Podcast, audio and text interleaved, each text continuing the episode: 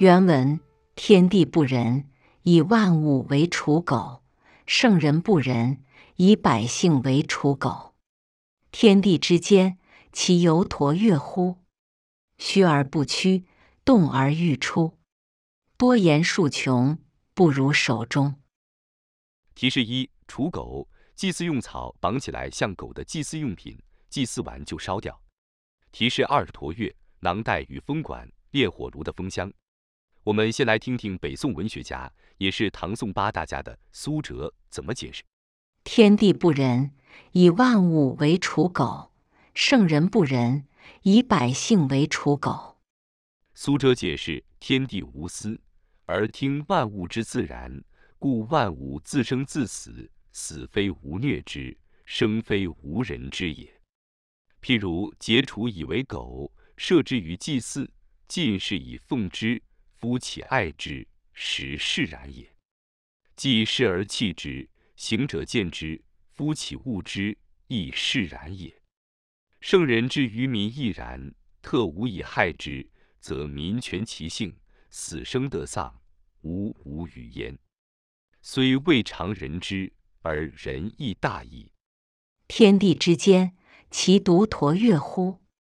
虚而不屈，动而欲出。苏辙解释：台之有橐与月也，方其一动，气之所及，无不迷也。不知者，以为机巧极矣。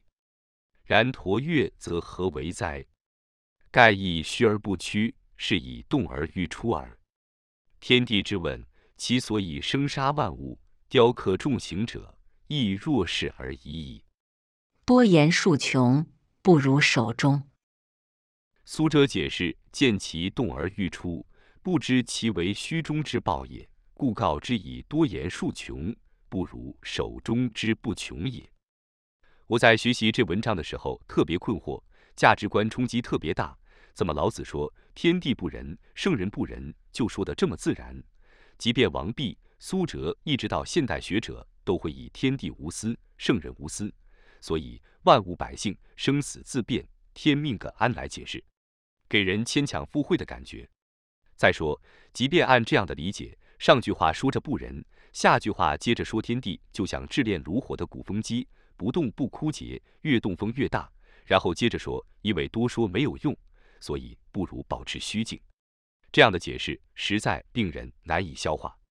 然而，诸如王弼、苏辙这样的文学大神，偏偏就这么说，无可奈何，要不随他，要不就置之不理了。我提出一些看法，跟各位朋友同修一起探讨。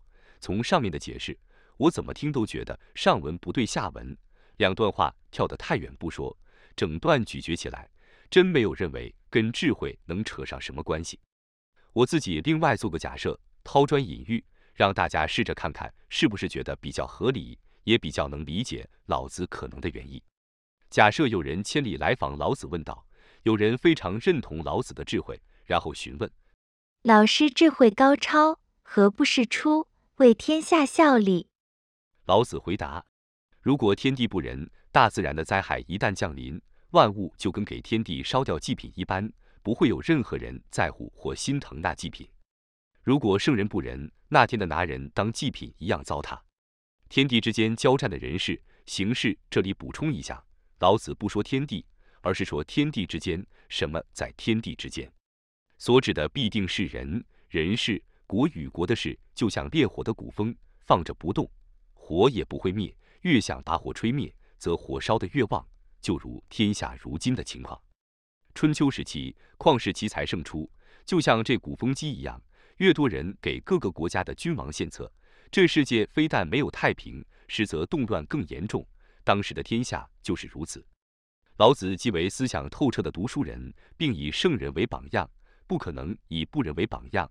其所谓的无为思想，所指的必然是说，在大乱之时，各种献言献策都只会添乱。当时百姓最需要的就是休养生息，所以老子提倡无为。回绝有人提议事出的鼓动。老子回多言数穷，不如守中。这句话或许有两种理解：一个是老子认为，即便是出再多的献策也无济于事，不如安守中立，不添乱，每个人做好自己该做的，做好可以为社会的贡献变好。另外一种对多言数穷的理解是，世界现有那么多的各种献策，都无济于天下的大治安宁。既然止不住那些献策，这些方法总有用尽，黔驴总会技穷，那还不如守中。也就是老子认为，在那个当下，守中便是对天下最好的方法。听我对本章节的解释，不知道各位同修听起来是不是认为比较合理、比较通顺，是不是也比较切合实际？道德经原本就是老子在生活对话中的记录，不管学识如何深厚，在对话中表达的语境，无论如何都不可能是艰涩难懂，必然都是一听就合于时事、合于情理，必然是很直接、很单纯的表达。同时，这么短的一段文章，其所指必然也是非常直白。也请大家一起参酌讨论，有不同看法的，或有更好见解的，也非常欢迎留言交流。读《道德经》最大的价值不在于看过、看懂，这些都比不上可以让《道德经》发挥最大的实用价值。因此，在这段文章中，我认为最关键的精神应该是多言数穷，不如守中。我们静下来想想，在我们生活中、工作中，有很多情况确实都很类似这个场景。例如，在商务人际交往中，在商业谈判中。经验都告诉我们，我们应该尽量少说话，尽量让别人先说。别人说的越多，我们就越有主动性，我们也越有把控性。相反的，说的太多的，是不是就很符合多言数穷，不如守中，静观其变，顺势为之，见招拆招的策略？不如守中这个词也特别有意思，许多出处都翻译为虚静，这个我也有不同的看法。如果真为虚静，大可以直接静待其变的字句。因此，我认为中绝对是非常关键的一个奥义。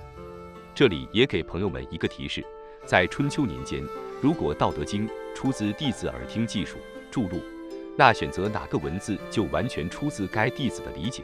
所以，关于《道德经》的阅读，如果没有穿越进入到那个时代、那个场景，纯粹就凭着留存至今的典籍按图索骥，不能求通达应变，那就很容易鬼打墙了。因此。不如手中的中，应有中心、中间、中正、中道的意思，也同不忘初衷的中。手中确实有虚静以待的含义，但是如果连上多言数穷，我认为其中就还有守住中正、守住中心。这个中正、中心何来？是不是有虚静洞察天道、守住天道、人道的意义？感谢您的收听，本节目是易读《道德经》第一部逆袭人生系列。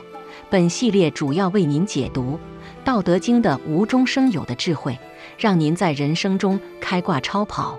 关注主播，您还将听到易读《道德经》其他系列专辑，例如运用《道德经》自然致富的智慧等等。期待您与我共同深入挖掘《道德经》的智慧与奥秘。